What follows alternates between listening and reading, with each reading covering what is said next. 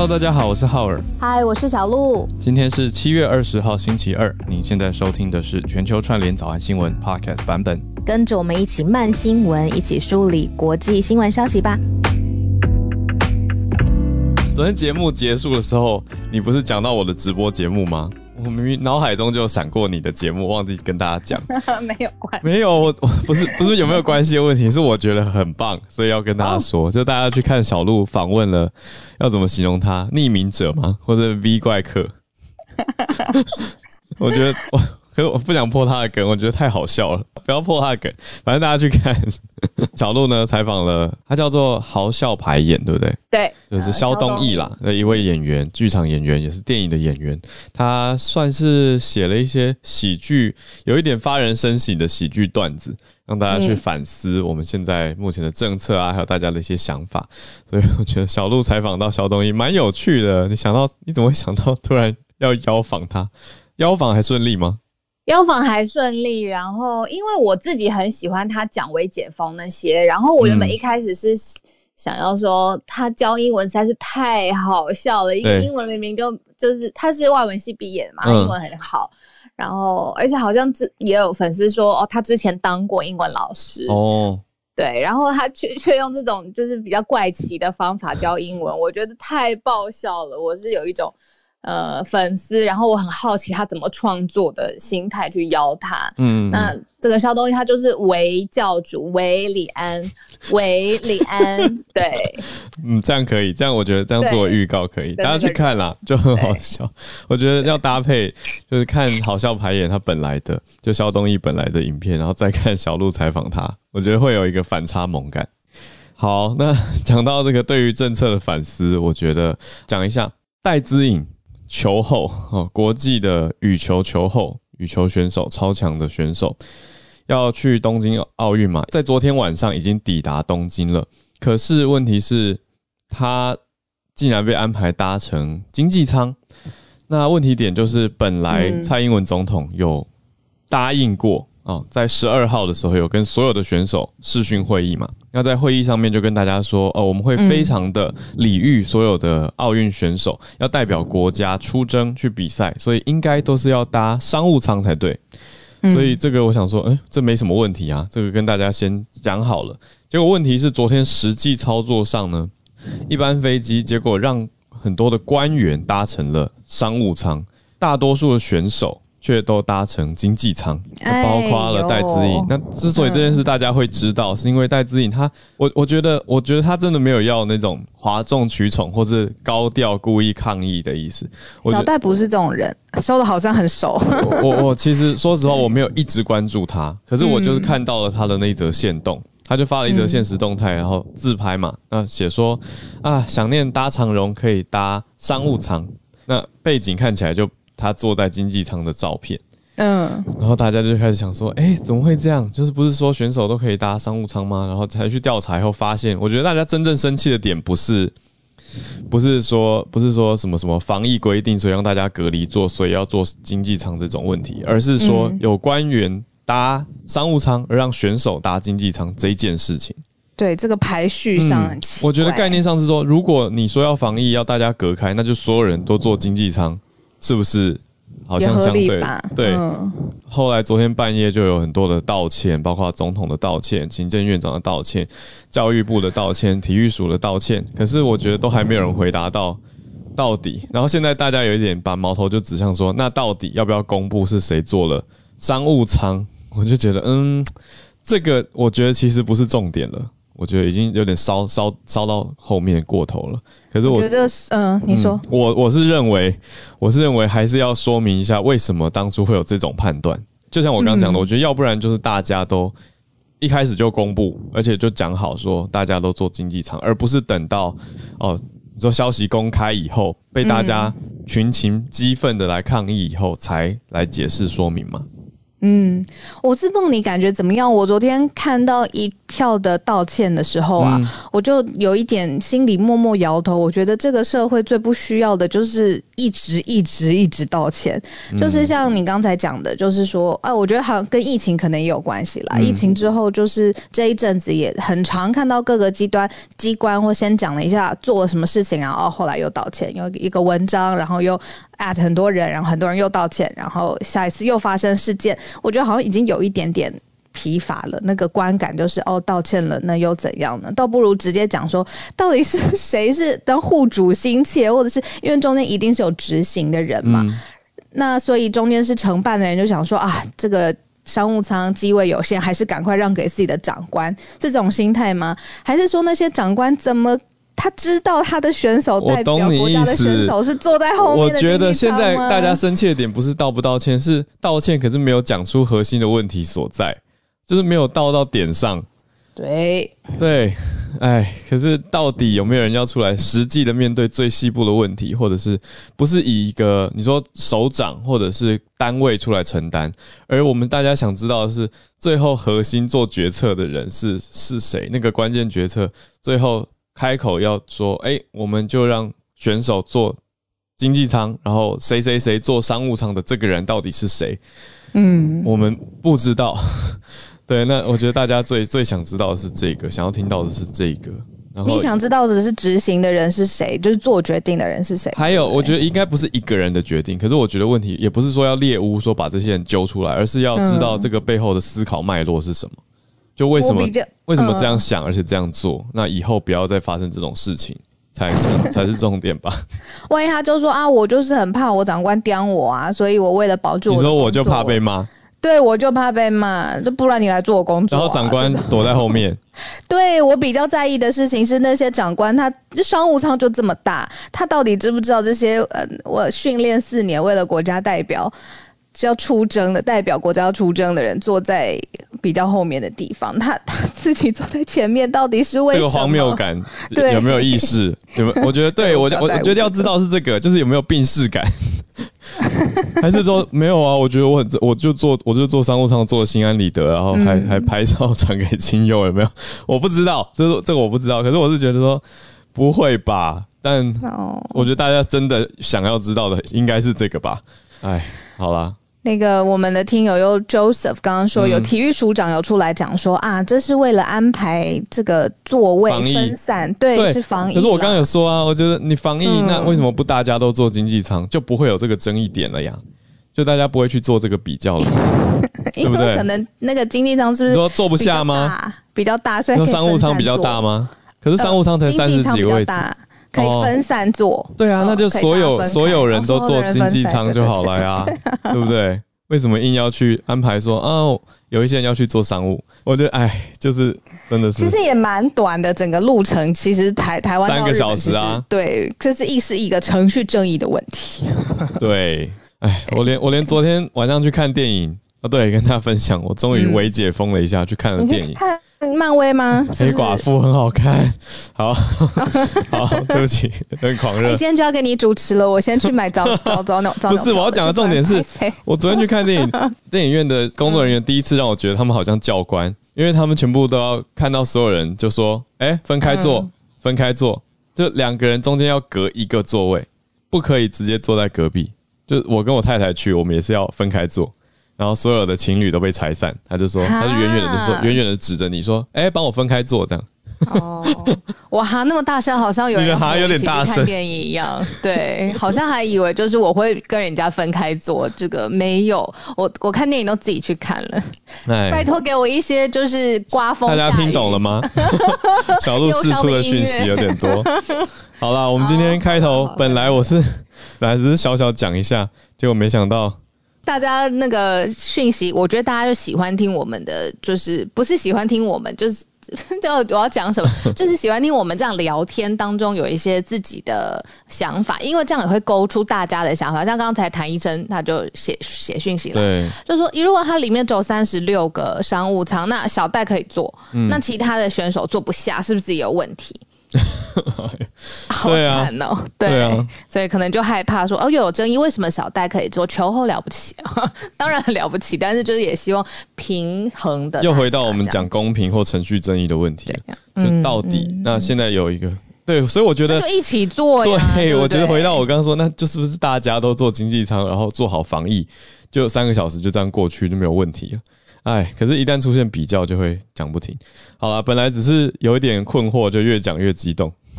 好，为什么有人说他有两张黑寡妇的票？什么意思？是在约吗？好好好，私信我啊，没有，没有，没有。哎，好了，开始开始。好，我们现在来盘点国际消息。美国指控中国全球的骇客攻击，我觉得是哇，会让大家蛮。想了解细节的消息，而且这些骇客到底攻击到哪里，有传出哪些的灾情或状况，调查的情形如何？我们来稍微了解一下。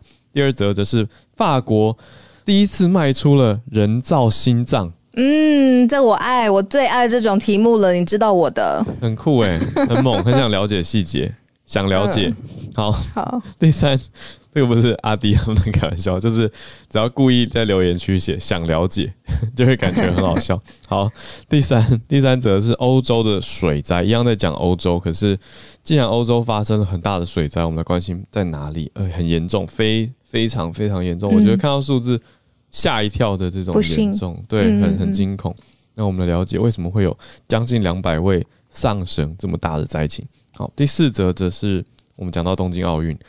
那刚刚说到的，我们多位选手已经抵达嘛？那冬奥的选手村，好，我我还没有掌握到，就不知道我们的选手大多住在哪里。嗯，我是看到戴志颖，他是住在离比赛场馆比较近的小饭店。所以他没有去住选手村，但我们有有没有人孔医师知道选手村呢？好，对，孔医师好像要来跟我们聊。孔医师知道住哪？待会哦，你说旅游达人对的身份要发光了。好，那孔医师本来好像要聊高端疫苗，都可以都可以聊。对，他他的 slash 斜杠对东浩的选手村爆发出确诊染疫的消息。那从昨天其实应该周末就有消息。那过了两天，消息更完整、更多。嗯，我们来跟大家整理一下，好吧？我们就先从美国开始吧。主要呢，也是因为我觉得我一直在思考，昨天 Dennis 老师讲的，就是美国他现在要做拿捏，他有的时候会是呃比较强烈的挑衅，有的时候呢又好像在其他议题上面可以跟中国做合作，所以他现在在做的其实大部分在外交上面是一个拿捏得当、拿捏的艺术。那很明显，今天的出的这张牌。呃，这个是比较挑衅意味比较浓厚的。这个是针对呢，今年年初，其实美国大的科技公司这么大的科技公司微软，其实有遭到一个大规模的骇客攻击。那现在这个骇客攻击其实也过了一阵子嘛，所以很明显这件事情再重新浮出台面，它除了事件本身之外，它也有其他的意涵。尤其是定调这个人是美国国务卿布林肯，他特别有声明，他就说呃。这一次的大规模的骇客攻击，指的就是这个名称还叫做 Microsoft Exchange Server，这个他们的大的伺服器遭到攻击是。出自于北京的工作人员所为。他说呢，北京和世界各国在追究中共，那中国必须要呃替他的网络不负责任、破坏性还有破坏稳定的行为负责。这已经对美国的经济还有国家安全造成重大威胁。那这个是布林肯他的声明指出。那他因为他是国务卿嘛，所以。而且这件事情其实也已经真呃真离真的发生的时候呢，有一阵子了，所以我就觉得这次美国出牌特别，也是在呃网络攻击上面特别直接剑指 中国。除了事件本身之外，也有它延伸的外交意涵。很明显的，这次美国的出牌，呃，这次又是比较 aggressive 的一点。那之前我们有跟大家报道过 G 七，呃，就是呃七大工业国集团之前还有北约组织领导人，呃，之前开会的时候是有决定要支持呃美国总统拜登，就是成立一个好像同盟一起的组队的感觉。那特别也是在针对全球性的骇客攻击上面，希望就是至少要制衡中国，不要让它呃不断不断的有这种突发的事件发生。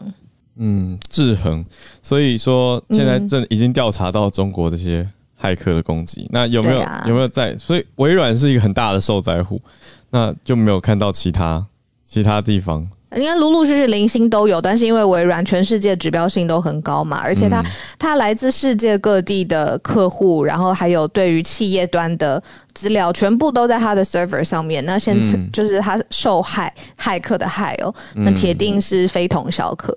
那重点是这个讲出来的也不是什么商务部的人啊，是美国国务卿，所以对，那这个切入点很好哎，我没有想到这件是布林肯跳出来讲。对，所以他代表的层级更高了。想到不知道赵立坚是不是要出来说话？好好，那我们再关心第二则。刚刚讲到很酷的，是法国做出来还是法国贩售人工心脏啊？嗯，它应该是。一支的一个制造商，他已经卖出了第一颗的人造心脏。其实我追这个概念很久了，从我第一次知道三 D 打印机可以把一个枪打出来之后，我第一个想法就是，那他可不可以打造一个，比如说坏掉的耳朵，然后把我装上去？我那个时候想说，有可能打造眼球嘛。然后我跟我朋友讨论的时候，就想说。他还笑我说：“你怎么想这些枝微末节的东西？你当然这很重要哎！一想就要想有没有可能打造一个脑，或者是印出一颗心。他那个时候就是 女朋友好烦哦，我会跟他吵架。他就是说你怎么在想那些旁边？要不要打印指甲算了？他的意思都很重要啊！哎，掉指甲很痛哎。”对，结果呢？那个时候已经好几年前了，我看五六年前都有了。结果没想到呢，到现在物换星移，二零二一年的今天，法国有一个义肢的制造商，如果用英文来念的话，叫 Carmat，他宣布说，他第一次已经商业化的卖出一个全人工的心脏给意大利的病患。那这一颗心脏的售价。是新台币六百六十万元，那主要是他想要解决，其实很多等待器官移植的人等待的时间很长，那个机制非常的严格，我有去研究过。那很多人也在等待的过程当中，可能等不到，或者是等好不容易等到了，但是有发生很严重的并发症等等。那这个法国的移植制造商就是要解决这个问题。嗯。我看到它售价是六百六十万台币，虽然不是每一个人都可以，对对对，但我觉得放在生命上面来衡量，如果想办法筹到这个六百六十万美元，可以让一个人心爱的人活下来，活得更久更好，那我怎么样我都要把它筹起来。那他意思就是一个医疗上带来的新希望，让大家都要约你看电影。你这番言论，私信我，直接直接 hashtag，今天 hashtag 就私信我。嗯，对啊，没有钱又怎么样？想办法筹。因为我的意思是说，六百六十万跟一颗一颗心脏，然后让一个人可以活得更长，这个是。对啊，no brainer 就是直接选了这样。嗯，他有说，其实几周之前，这个是法国的这个制造商有说，几周之前就开始推动产品商业化了。那很多人都说，哎，术后状况很好哦。这个是第一位病人说，那不勒斯的病人，他说术后的状况很好，大家都非常非常开心。那现在的目标呢，就是要展开销售，因为这是第一颗嘛。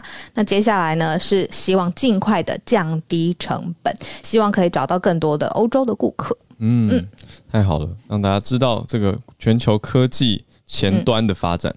那我觉得，对，虽然目前贵，可是理论上各种技术刚开始，因为研发的困难啊，还有实际制作的成本等等，都会比较高昂。但是理论上是有了更多的后续开发跟商业可能之后，就会。能够降低费用，那能够让更多人可以负担得了。就像很多医疗的选项，其实也都会当大家觉得说啊，怎么有一个十万的选项，结果又有一个一百万的选项，大家就会很纠结，然后内心就会开始觉得说啊，这是不是命啊，或者是什么不平等啊等等。但是我觉得背后的考量很多啦。总之，我们关注到这个法国做出了人工心脏，那后续它的效果如何，也一起来慢新闻追踪一下喽。再来关心到的是欧洲。发生这么大的水灾，竟然一百九十位丧生，哎，很严重的事情。欧洲整个水灾指的其实是暴雨跟洪水啦，其实这是加在一起的。地点呢，从波兰、意大利、奥地利全部都有，是一个大范围的。嗯，那现在灾情已经严重到包括了呃，德国的总理梅克尔，他都说会要到重灾区来视察，而且要提出财政的援助的计划。因为德国现在是灾情比较严重的地方，那整体的死亡人数已经升高到一百九十个人。那尤其它的德国是发生连日的水灾。呃，如果你有空看一个卫星的空照图的话，其实可以看很明显的看出来，就是街道上啊，还有各个渠道上的那个水都是满出来，而且满到黄黄的，可能有跟泥土啊混在一起。这个洪水侵袭的程度是很严重的。那已经呃，德国已经说，联邦政府在周三呃，明天德国的时间，嗯，周三会提出短期的一个援助的计划。那整个计划可能会涉及超过三亿欧元，不止德国，然后包括邻近的比利时啊，然后荷兰啊，呃，各个地方其实过去都有这些恶劣的天气，只是这一次哦，包括意大利啊，西西西西里岛，呃，这一次在德国算是最严重的地方，是整个暴复合性的暴雨加上洪水。嗯，哇，很大一块诶！刚刚听到虽然有一些东欧地方，可是我看德国现在主要的。水灾区其实是偏在西德国的西部，比较靠近科隆那边的波恩。波恩我记得是贝多芬的故乡嘛，Bonn。那这个地方，对啊，这一区就是德国的西部发生很严重的水灾情况，所以德国是最大的，嗯，我们说受灾户嘛。那我想到我们这边听友好像还没有从德国跟我们串联，应该是因为欧洲时间的关系。时区的关系，虽然我们还是有来自伦敦的半夜串联，可是好像比较少从德国上来的听友。如果有人在德国有关注到更多在地的新闻的话，啊，我太久没看德文了，看的比较慢，所以如果你在地看到，我们等一下全球串联，我想特别邀请在德国的听友上来分享一下，好不好？那也希望大家一切平安，谢谢。那我们再到今天的第四则消息，来到了东京奥运了。选手村爆发疫情。我昨天第一个看到的消息，其实是美国有一个奥运项目的代表，呃，他是到了现场之后，嗯，他确定他染疫，然后呢，大会就做了一个决定，而且这个决定很很妙，他是说他必须要立刻离开那个现场，他也不能再待，然后也不能再在那个选手村附近。我第一个先看到的是这样，那大会他提出来的理由是说，因为。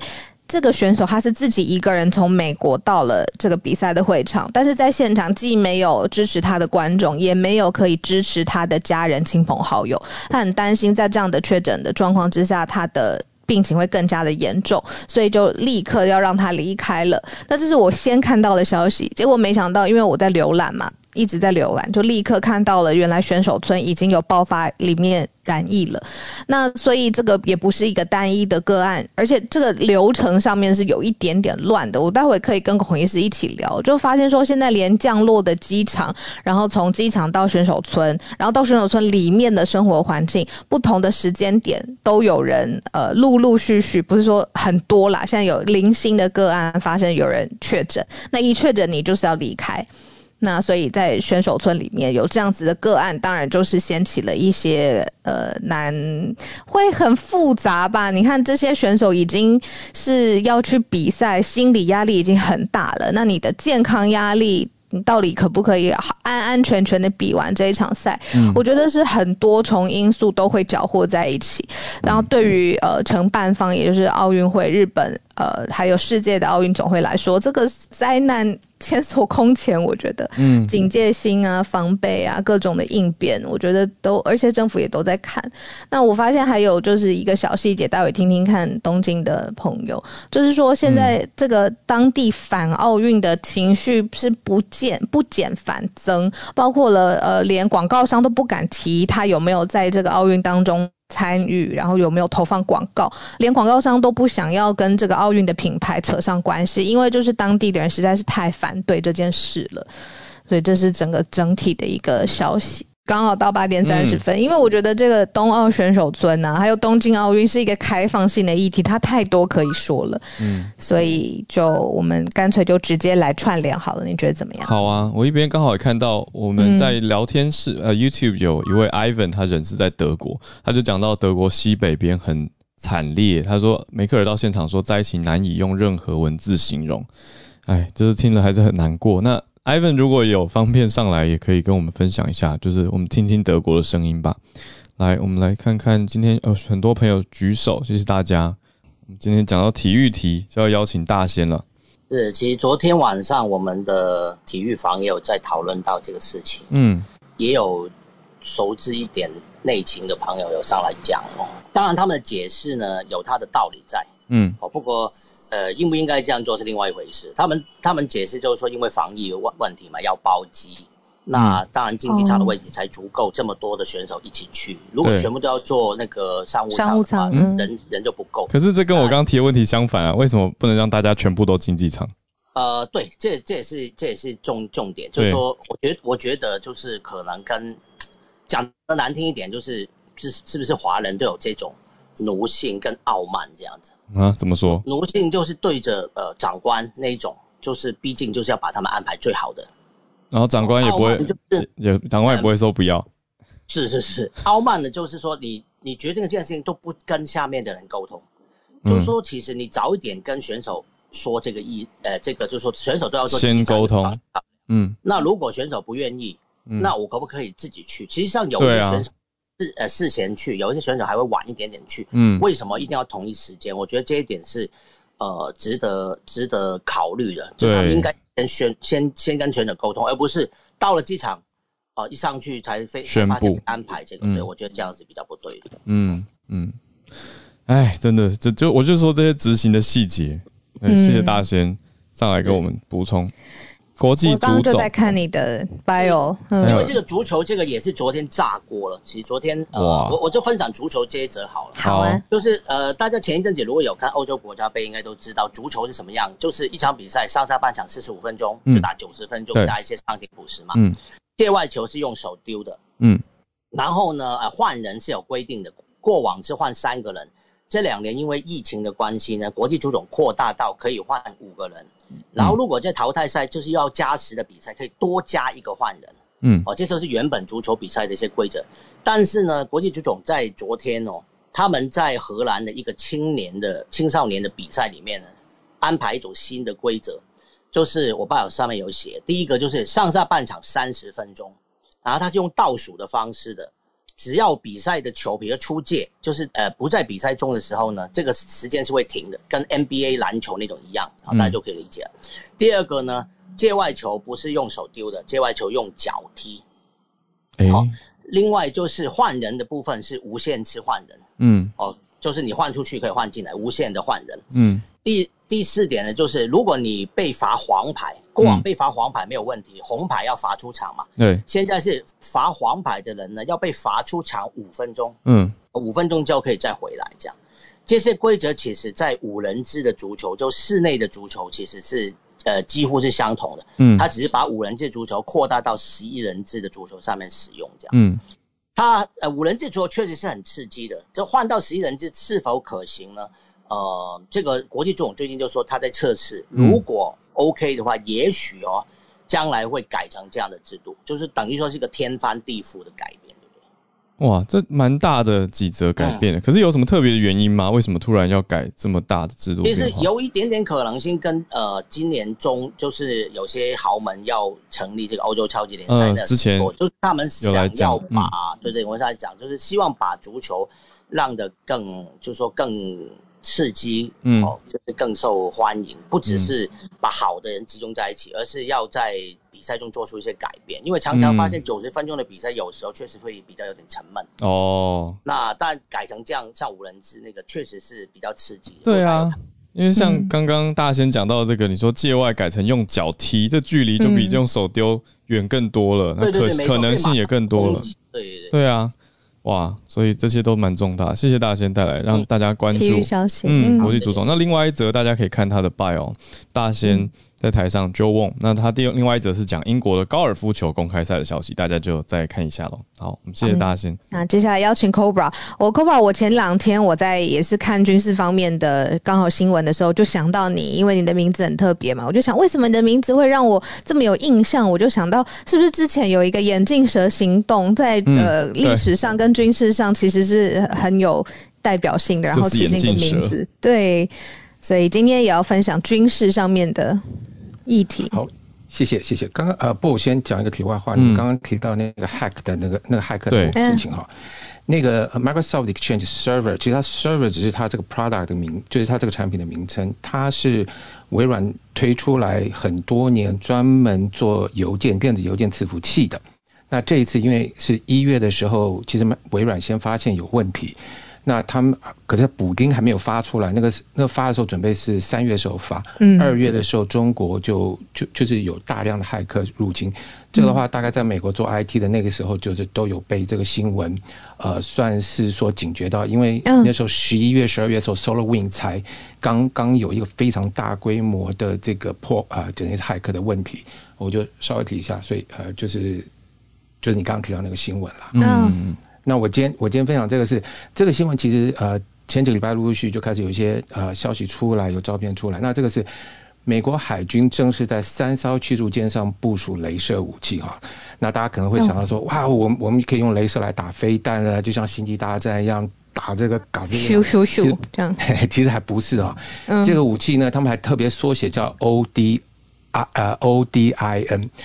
这个 N 是是 Navy 的意思，他们把 Navy 放在最后面。那美国军方很喜欢搞这种东西，就是就是搞缩写，而且是缩写又要跟呃实际上可能某一个英文单字有关系，甚至连神盾哈，我们大家都知道 Aegis 这个还也是一个缩写，虽然虽然是可以是一个真正的英文单字。那这个镭射系统其实呢，只是用来干扰呃。无人机或者是这个呃光学系统侦察光学系统，所以它不是要击落它，它只是说，如果今天你有无人机或者是你你有近距离的这种侦察的光学系统，它可以用这镭射去干扰它，让你啊短时间不能作用，或者是说甚至把它烧毁。这个跟呃很多年前美国。开始在做所谓这个飞弹呃预警系统、低空飞行呃预警系统装在飞机上的时候呢，也是打算利用这紫紫外线或者镭射光直接去烧毁那个红外线导引飞弹，有点类似这种感觉。那美国现在开始部署呃部署这种这种装置哈，所以。啊，严严格意义上来，它只是一种类似以前可能各位都有听过用这个镭射笔去干扰飞行员、干扰其他人，所谓啊短暂失明没有伤害。嗯，它也是属于这种范围，它并不是真的要摧毁那个武器哈。嗯，啊，那个到目前为止，美国海军啊，它它基本上那个那个预算目前算是好像还是搁置，哎，还没有办法达到星际大战那个目的，所以今天跟分享一下。谢谢 Cobra。好，讲的是呃驱逐舰上面配置配置的镭射武器，没错，但是不是星际大战那种层层层，是一种侦察的系统，没错。好，继续我们 Harrison 持续长期，你才是慢新闻的体现与代表，就是一直在关心加州州长整个罢免案。最新进度是怎么样呢？就是加州在本周六的时候公布了，就是四十一位州长候选人的名字，他们的名字会出现在呃罢免。呃，跟重新投票那个选票上面，因为就是原则是，就是第一个问题就是你是否支持罢免 Gavin Newsom，第二个问题就是如果你支持罢免的话，请你投一位呃，就是你认为的领导呃，你认为的州长候选人，这样。就是大家听到四十一位感觉非常多哦，但是其实这次激烈程度远远是不及二零零三年的，就是民主党籍的这个呃州长呃 Gary Davis 的罢罢免罢免案，因为当年的话，加州的选民结构没有今天这样的稳定，而且。当年出现了一百三十五位的候选人哦，就因为当年在呃反对党方面有一位，就像呃施瓦斯那个，就是我们所知的施瓦辛格，呃，他是非常有影响力的，就是共和党候选人。嗯。啊，但是今今天呃今天的话，共和党候选人也有两位比较有声望的，是前呃 San Diego 的的市长。跟呃，另外一位呃，就是在二零一八年的时候输给纽森州长的这位呃共和党提名人 John Cox，他们两个的政见基本上是就是像共和党的就是呃核心政见就是减轻呃。就是对于就是经济的干涉，而且减减轻对就是呃大就大城市租金的管控，这样的话繁荣地产市场。但是对于就是呃最近炒的议题的话，就是呃纽森纽森州长他非常的他提出了一系列比较系统性解决游民方案、游民问题的方案。就是首先他会就是第一个就是呃压制大都大都会地区的超高的房租，呃这也是非常让共和党人不满的一点。呃，但是另外也也会就是拨五十八亿美元，将就是收收纳呃游民的很多临时建筑改变成永久建筑，而且会在呃全州范围内购买就破败已久的那些 hotel，他要解决就是游民的心理咨商跟就业辅导问题，因为这个项目呢曾经在一九六七年被。当时的时任州长也就是 Ronald Reagan，就是雷根州长，后来的美国总统，就是当时因为共和党理念是就是要少小政府，所以少花费，所以当被当时的 Reagan 废除了。但是呃，现在的话，呃，Newsom 州长要呃废，就是要要要把这条废除的政策要要重新建立起来。那么共和党就是同样的就是。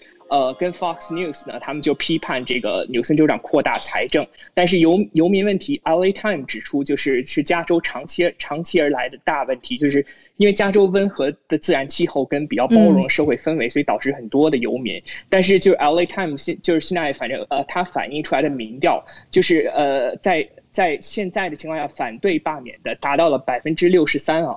就是其实这个数字，大家如果比较二零二零年的大选的话，跟拜登所得到的百分之六十五左右的加州选票其实是差不多，所以在纽森州长方面，他是体现出比较乐观的。就所以谢谢大家。哎，谢谢 Harrison。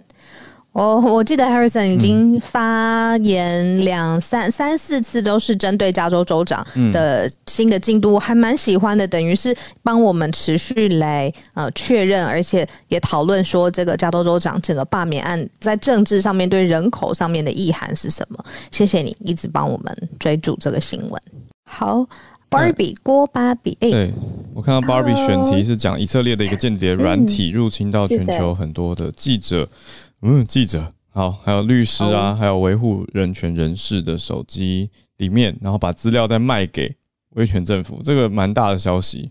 对这个消息，其实呃，我觉得引发关注，就是因为这个最先的调查其实是呃，含卫报在内的十七个国家，它呃十七个国际媒体，它联手分析的。那最先的调查是由巴黎的非牟利组织，那中译大概是竞技故事以及国际特色。特色组织发起的，那在受取获得到 NSO 间谍软件入侵的电话清单跟文件之后，在呃呃与华盛顿邮报、卫报，然后法国的世界报等十七家国际媒体分享这个军事级的间谍软件啊，这个是被华盛顿邮报使用成军事级的间谍软件，它的名称叫做飞马。那它是可以入侵 iPhone 或是 Android 系统的智能手机。那目前这十几家媒体正同步分析清单上的资料，所以呃，报道上其实也指出，清单上面有多达五万多个号码，那可能不一定正被监控的，但明显的已成为监控目标。呃，目前至少已经证实啊，有三十七组被成功入侵，那当中就是包含了记者啊、维权人士以及企业高层。那其中两个。两名女性啊，我比较关注的是这两名女性是与二零一八被杀害的沙特阿拉伯记者卡舒吉有密切的关系。对，所以我我我关注到自己的报道这样子，所以跟大家分享。呃，我我们常常在房间里面聊到，比如说，呃，可能聊到一些运动品牌啊，或者是在分享单纯在分享内容的时候，你再回去看 Instagram 或者是 FB 的时候，就突然跳出了那个品牌的广告。嗯，所以。我们随时都被监控着，跟大家讲自己的新闻。就觉得，嗯，手机的手机呈现了一个人的价值观跟 lifestyle，非常非常多详细的资讯。对啊，谢谢 Barbie，Barbie 第一次上来，请问你是从哪边跟我们连线？哦，没有，我我在台湾。OK OK，台湾也可以啊，没有我我的意思，我们没有一定要，我们没有一定要在特定的地方。对对对，只是确认一下。是卫报了，英国的卫报。有，我有看到这个版面，一看就是。对，但我比觉得比较特别，真的就是这次是十七间嗯。国际媒体，对，算算是非常大的报道，真的。所以我想说，哎，对啊，而且他直接的 Pegasus Project 天马 Pegasus，对，呃呃，有有一个说法是华硕的名称，这是个人个人有趣味消息补充，华硕的名称也是来自这个字。你看它的结尾嘛，就是 Pegasus，结尾变 ASUS，哦，OK，对啊，ASUS，OK，对，Pegasus，嗯，听说是很喜欢天马。好，谢谢 Barbie，有机会再多来跟我们串联聊天。好，好的，谢谢，谢谢。呃，连线到加州的躺平教主瑞瑞，瑞瑞在讲中国的新规定，有两万亿，就是两兆嘛，两兆美。赴美上市大潮哦，大家不要去，不能再去美国上市了。我昨天就有聊到嘛，就是说很多大企业从中国想要去美国上市，结果都铩羽而归，因为政府出手阻挡。所以瑞瑞讲的是这个相关的消息是吗？是的，是的，是的。昨天应该提到过这个东西，就是七月十号的时候，中国国家的那个网信办。他公布那个呃网络安全审查办法这个条例里面增补了一个第六条，嗯，就是掌握超过一百万用户个人信息的运营者赴国外上市，必须向网络安全审查办公室申报那个网络安全审查。哇，然后这是他的一个就是一个很这个这个已经非常严格了，对，因为一百万就基本上是一个入门级别的一个水平。以中国人口，对啦，以中国来讲，用户一百万就是。你说入门，但也做的不错啦，也是要做到一定的规模。可是要做够大，一百万是基本，没错。是的，然后因为此举的原因，在过去的一周，已经有三个就是用户过亿的中国社交社交软体的那个平台宣布暂停在美国上市的计划。分别是中国最大的 Podcast 平台喜马拉雅，哇，中国最大的那个生活方式的那个平台叫做小红书，嗯，以及中国最大的那个就是叫运动社建社呃社交平台叫 Keep，这三个平台目前现在已经那已经全部都宣布在美呃在美的上市计划暂停了。不是不好意思，运动的这个叫什么？刚好像叫 Keep K E E P，哦哦，就是 K E E P，OK，Keep，对对，这个比较不熟。然后它的小红书跟喜马拉雅，大家其实都多多少少听过。嗯，是的，这两这三个品这三个呃这三个社交软体的用户规模分别是一点七二亿、三亿和三亿，嗯，然后所以这相当于就是一个很庞大的一个东西。另外前面提到的这个网络安全审查，听起来这是一个非常就好像像一个例行公事一样的一个东西，但实际上不是这样的。就是网络安全审查这个东西，呃，在中国国内现在被放的非常的大。我们举滴滴为例，那个滴滴之前出了事之后。它这一轮的网络安全审查是由中国国内的七个部门组建的联合调查组调查组，然后进入滴滴进行审查。这个审查的时间，呃，与我们的估计至少三个月。规模慢的话，可能对的，对的。就这就是说，它基本上把这一条路给你堵死了。然后，但是。呃，比较吊诡的一点就是，中国官方留了一条空子，就是你现在不能去美国上市，但是欢迎你回到中国香港来上市。对了，我感觉这个有更大的呃中美布局在里头。嗯，是是有这个企图在里面，因为目前赴美上市的那个中国企业，嗯，呃，它的数量已经已超过了一百家，然后它的总价值超过两万亿美元，是两兆美元。嗯，呃，然后另外一点就是。今年新上市的，就是在二零二一年目前新上市的这一些中国呃中国企业，百分之六十的在美国已经跌破发行价了，因为在此举在在这一个新规出台或者在之前或者之后已经跌破发行价了，也就是说中国的这些呃创业公司想要能够去募集自己的这些资本，或者是能够获得更快的一个资本回笼的那个方式会变得越来越难，因为根据中国国内目前的上市的那个。规矩来讲的话是非常困难的，然后回到香港来上市的话，大家也知道香港的呃的环境已经变，已经基本上已经有了翻天覆地的一个变化，所以就是说这些呃我们平时看到这些这些软件的话，他们会未来可能会面临比较严重的一个财务危机，因为中国大部分的软件他们在早期都是通过烧钱来换市场。哦，现在又很难，呃，在海外集资，对，谢谢瑞瑞，这是蛮大的，不仅是商务上面，呃，就是股票市场上面，你去哪里上市的问题，这还有把整个中国的经济体跟美国之前的交流是，呃，比如通过上市其实是蛮频繁的，那现在整个距离又拉得更开，它的商业政治上面的意图其实也蛮明显的，我觉得，嗯，是的，谢谢瑞瑞，谢谢。那我们进入助战专家的时间，我想先听听看孔医师，因为刚才我真的接受到好多的讯息，补充的事情是，不仅飞机舱等有差，说小戴住的 旅馆也比官员还差，到底 怎么回事？旅馆我觉得还好哎，因为旅馆旅馆我看到的考量是戴资颖他们团队自己选择的，离比赛赛场比较近的，那看起来就是一个简单的小旅馆。那我觉得大家拿这个来规格比会有一点偏误，我我是这样想啦。不过我是想听，既然我们有旅游达人，对孔医师哪里对，可以来 小小的回应一下，还是孔医师有研究到这个区域吗？他有，应该是都有。对我来说，最大新闻应该是高端的 EUA 啦。可是大家有兴趣就去看我昨天晚上 Podcast。早上应该已经发出去了一个小时，大家尽量听。好，那我觉得今天就讲一下小戴住的旅馆哈。因为好久没有讲旅游的事，然后我早上在那边查订房网页，好感动哦，好久没有看了，很久没做这件事。对对，然后是这样的啦，那个考量现在看起来应该是两年前就决定要订这个旅馆了，那时候完全没有房子考量的。你怎么查？哇，他两年就 那连连那个考察报告都出来啦，就是当时他们住了几间旅馆，然后实际入住的照片哦。然后考量这里，因为本来去年就要住了呀。哎，对对了，就是离羽球馆最近。嗯，那它它是奥运这个呃官方也会配合帮你订的旅馆，嗯，几间的选择之一哈。那那里那个府中附近哦，因为羽球的主场馆在东京的很西边哦，在京王线往西边坐，所以你假如要一起住秦海的奥运的选手村呐，我指的是羽。羽球队太远了，你每天这个来回单程应该就一个小时，不是来回是单趟，太远了。它在西边，嗯，那所以就算坐电车也很远了，哈。虽然它这个旅馆就在呃金王线府东府中站出站两分钟，交通方便。当时当然觉得这是优点，哦，可是现在当然是防疫优先，对不对？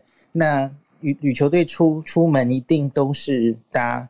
车子跟不会去坐那个电车哈，那个防疫的关系嘛，不要接触人。那我自己看到的一个点是从小戴抛出的这张照片哈，嗯，我去对了一下这个房型，在那个旅馆官网的介绍哈，它是一个双床房嘛哈，就是两张单人床，嗯，那这间旅馆有两种双床房，一种是小的 compact，一种是标准 standard，嗯嗯，那两个。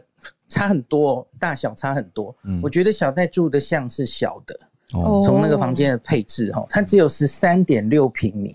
嗯，那标准双人房是十七点五平米。哦，哎，我不知道你们两个有没有去去东京住过旅馆？有，很小，这个大小差很多，很小很小。我自己觉得，我自己觉得，不管是一人或两人入住哈。十五是一个坎，十五平米，专业哦，因为哦，原来。十五以下的吼，你几乎行李就是学起来，大行李几乎是拿进去，可能 可能不能摊在地上放开，而且像医师还会带小朋友去，所以要对小朋友一定更要选比较大的房间，不然其实是辛苦孩子辛苦自己哦，那行李根本打不开，整行李就很痛苦这样子哦。那我我比较。不知道为什么，就是我我查了房价哦，因为它这两种房型价差没有很多啊。哦。但当然，现在奥运的期间，或是他们一年前订的时候，嗯，也许因为是奥运，呃，我不知道订不定得到，或是价钱价差是不是很多，嗯。可是直接看现在，我我往八月去看了哈，嗯，这两种房型其实一个人就是两只差五千 N 而已啦，反正就是很便宜。就是不知道为什么没有帮小戴或是羽球队订到比较大的双人房。意思是说差五千日元而已吗？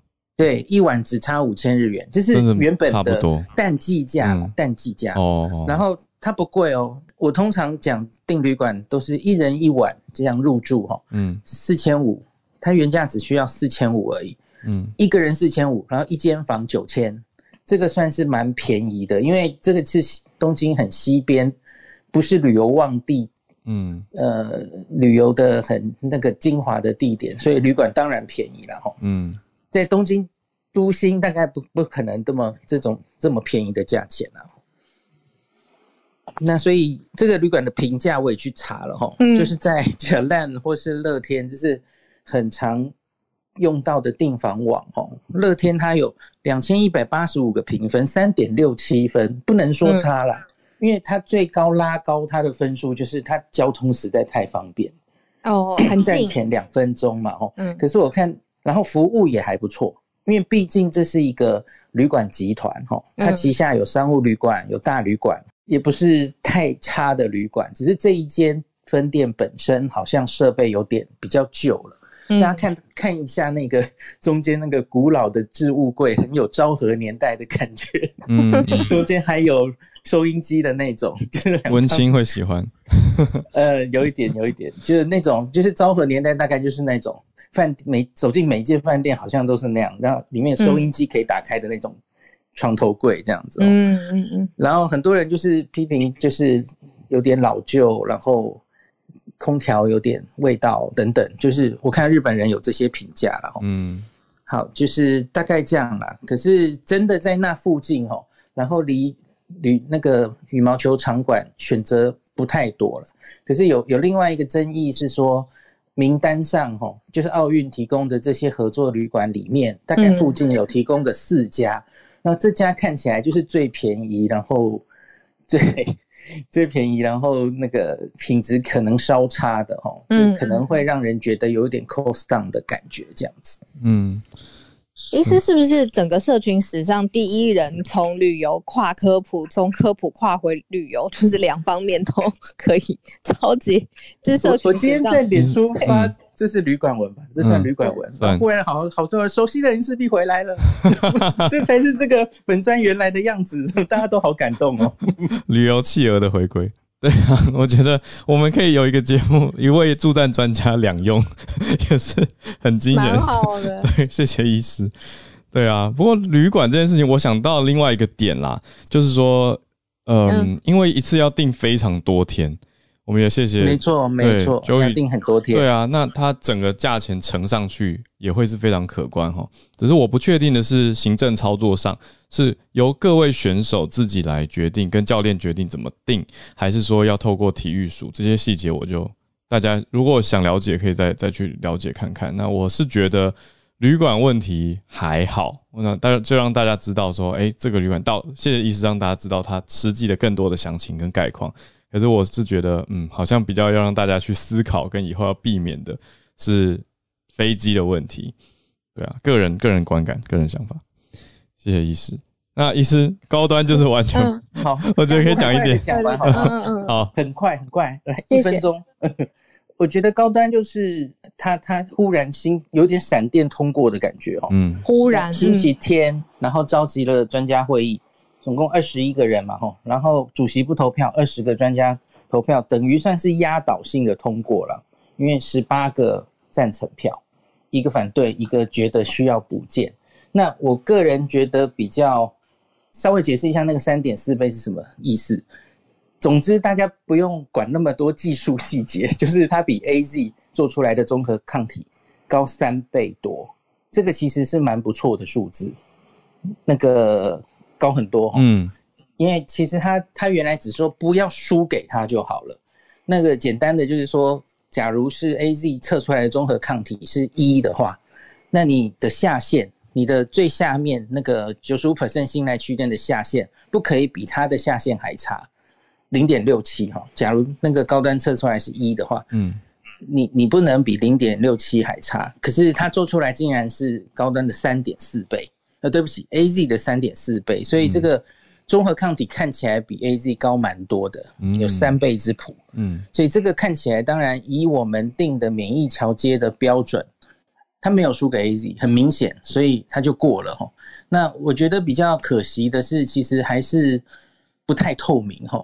虽然说声称说经过了一整天的讨论，有充分的交换意见哈。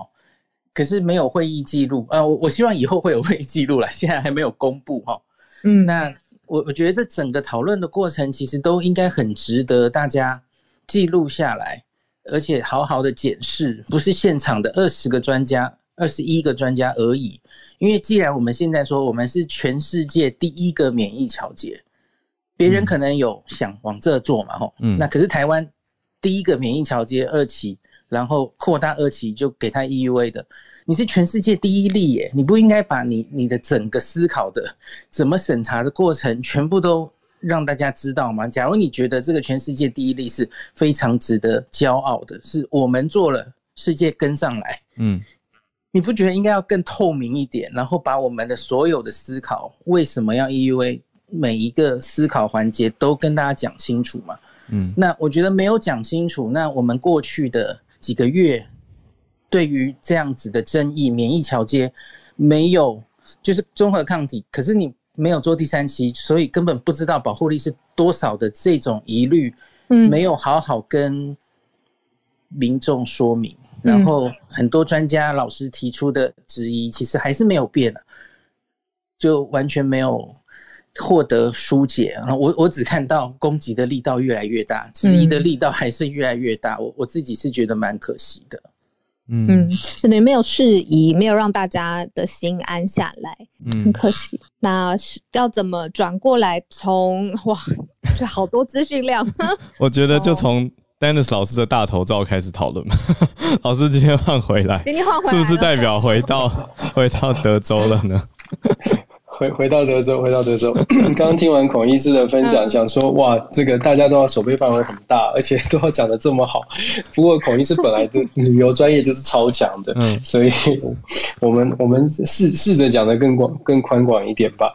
这个国际国际政治确实很很丰富的内容哦。那今天两位选的这个话题，当然是最新最新的关键，嗯，就是说美国在中呃中国的骇客指控了几几位中国的骇客，司法呃司法部调查了，呃起诉基本上。起诉了四个中国骇客，而且呢，这个针对之前的就是早期所呃前几个月 Microsoft 被被攻击的事件呢，发出了正式的声明。今天比较值得关注的是，拜登自己讲了话。他被记者追问的时候啊，他他被记者追问说：“那现在你已经调查到中国有嫌疑，那为什么不跟啊为那你打算美国打算做什么行动呢？”拜登说明天早上，今天在美国时间是星期一下午，拜登说明天早上他会得到一个来自内。部的情报的完整的简报，到时候才能确定到底这个呃根源，这个骇客的根源或者主幕后的主使者是谁，可能会比较有明确的消息。但是拜登跟记者回复说，目前看起来美中国政府在后面这个操控的方式呢，或者是中国的嫌疑啊，跟。俄罗斯的不一样，怎么说不一样呢？俄罗斯的部分是美国在调查之后，我发现俄罗斯的情报单位确实有跟骇客做连接，但是在中国政府的部分呢，看起来这个直接连接并不是特别的明显。可是拜登说，有可能这些中国的政府单位或官方组织有 accommodate 这些网络的罪犯哦。那我们说拜登讲的非常的谨慎，为什么？就像就像我们刚刚说的。很谨慎的原因是因为中美之间，我们说还没有进行到最后的摊牌阶段。现在虽然剑拔弩张，但是还是要留一手哦。今天公布的这个报告，大家有没有如果注意到的话，会发现美国其实公布这个报告是跟欧洲国家还有很多的世界的盟友一起来发布这个报告。一方面呢是减少就是中美之间直接对抗的敌意，另外一方面其实也是希望呃欧洲国所有的盟友啊一起来正视这个问题，把这。个调查的这个同盟国扩的扩的更大一点，希望可以抽丝剥茧的真正找到证据。因为如果大家可以思可以想象，如果没有直接的证据的话，基本上没有人会承认说我们在后面有做任何的事情。当然，这是美国目前的假设了。美国目前的假设是，中国的政府单位虽然没有官方的介入，但是有一些犯罪的组织是在中国大陆的默许之下进行的行动。那到底谁说的是真实的，就看到到时候拿出多少的证据。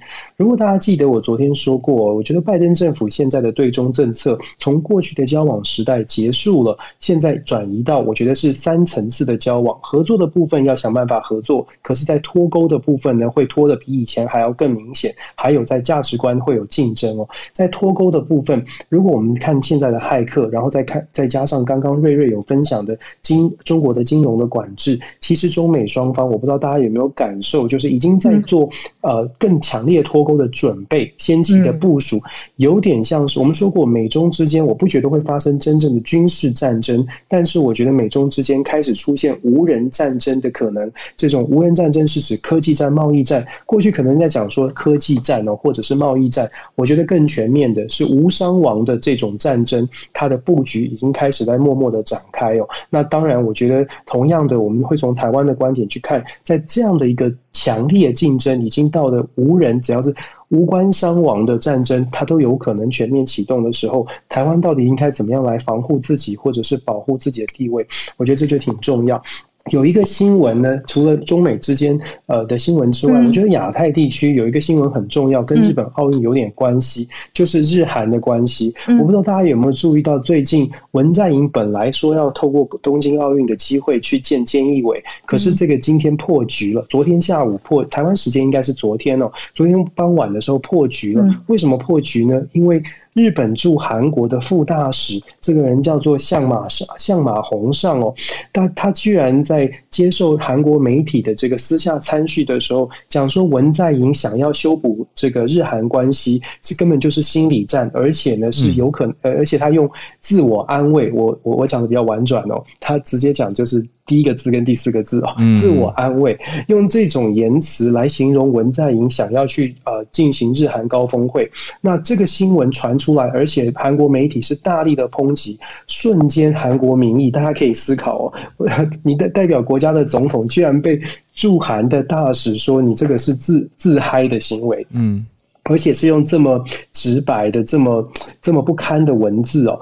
日本政府事实上今天也出面道歉了，包括了官房长官出面道歉。然后日本首相菅义伟不几个小时之前也说，不论在任何场合，外交官都不应该说出这样的不雅的文字哦，来形容这个。呃呃，双方的交流，嗯，所以我觉得日韩之间的关系呢，蛮值得关注的。因为美国，如果大家知道的话，美国其实一直都希望日本、韩国可以担任它的左右权，一起来在亚太地区维持。安维持亚太地区的稳定。